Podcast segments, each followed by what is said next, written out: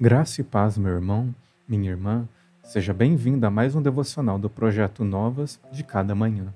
Eu sou Jamil Filho e hoje meditaremos no 15º devocional da série O Sermão do Monte. Pois eu lhes digo que se a justiça de vocês não for muito superior à dos fariseus e mestres da lei, de modo nenhum entrarão no reino dos céus. Mateus capítulo 5, verso 20. Antes de iniciar o seu ensino acerca da prática esperada de seus discípulos e da resposta deles diante das situações cotidianas da vida, o Mestre estabelece um ponto de virada. A entrada no reino dos céus é garantida somente àqueles cuja justiça for superior à demonstrada pelos religiosos de sua época. Imagine quão assombrosa deve ter soado a tal declaração aos ouvidos da multidão. Ferguson, em seu livro O Sermão do Monte, apresenta uma frase que era bem conhecida na época de Jesus e que nos ilustra muito bem o cenário. Se somente a dois homens fosse permitida a entrada no céu, então certamente um deles seria mestre da lei e o outro fariseu. Como então os discípulos de Jesus poderiam exceder a justiça daqueles que eram tidos como os mais santos e justos? O segredo não está no esforço ou no mérito do discípulo, mas em quem imputa a justiça nele. Enquanto os fariseus obedeciam à lei com suas próprias forças e méritos, o discípulo de Cristo é chamado para fazer o mesmo, mas com o auxílio do Espírito Santo de Deus. Sua justiça deve exceder a dos religiosos, pois ela provém do próprio Deus que imputa por meio da fé a justiça alcançada por Cristo.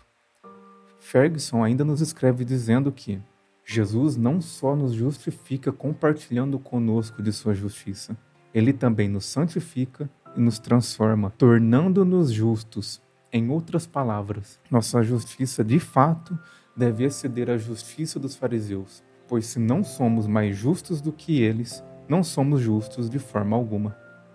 O segredo da declaração de Cristo é a fé.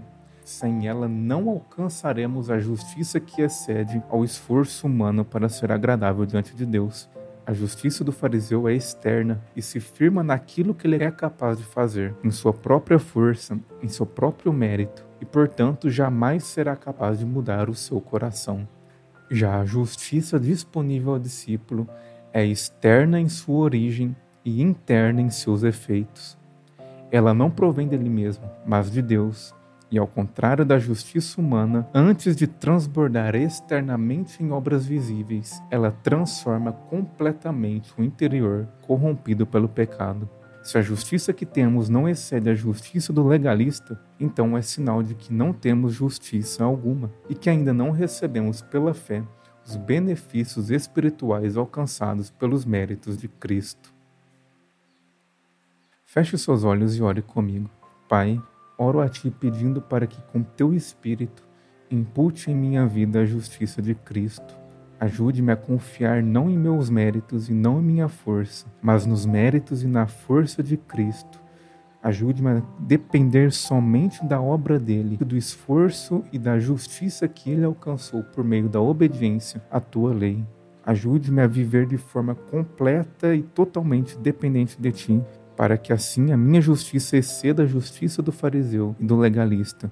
E desta forma, glorifique o teu nome e manifeste o teu reino ao mundo. Oro no nome de teu filho Jesus. Amém.